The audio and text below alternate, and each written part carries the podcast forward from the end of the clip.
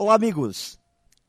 Alguém já disse que o ser humano não se contenta com pouco, mas vejo cada vez mais que ele também não se contenta com muito.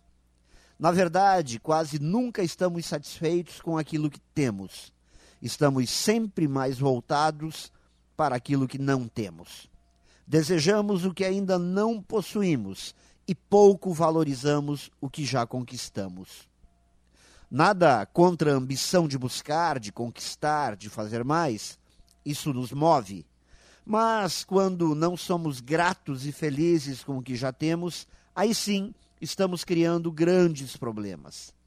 É o caso da pessoa que nunca está satisfeita com o trabalho que tem, pois acha que precisa ganhar mais, que o local é longe, que o chefe é muito exigente e chato e que perde muito tempo na condução que está sendo exigido demais ou não está satisfeito em conviver com toda aquela gente.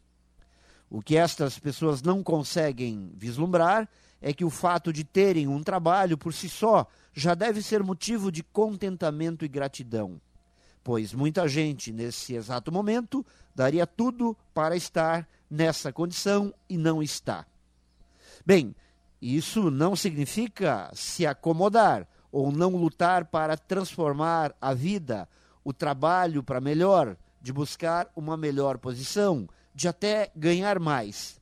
Isso significa somente que é preciso nutrir a gratidão para poder subir os próximos degraus da vida. Pense nisso e saiba mais em profjair.com.br. Melhore sempre e tenha muito sucesso!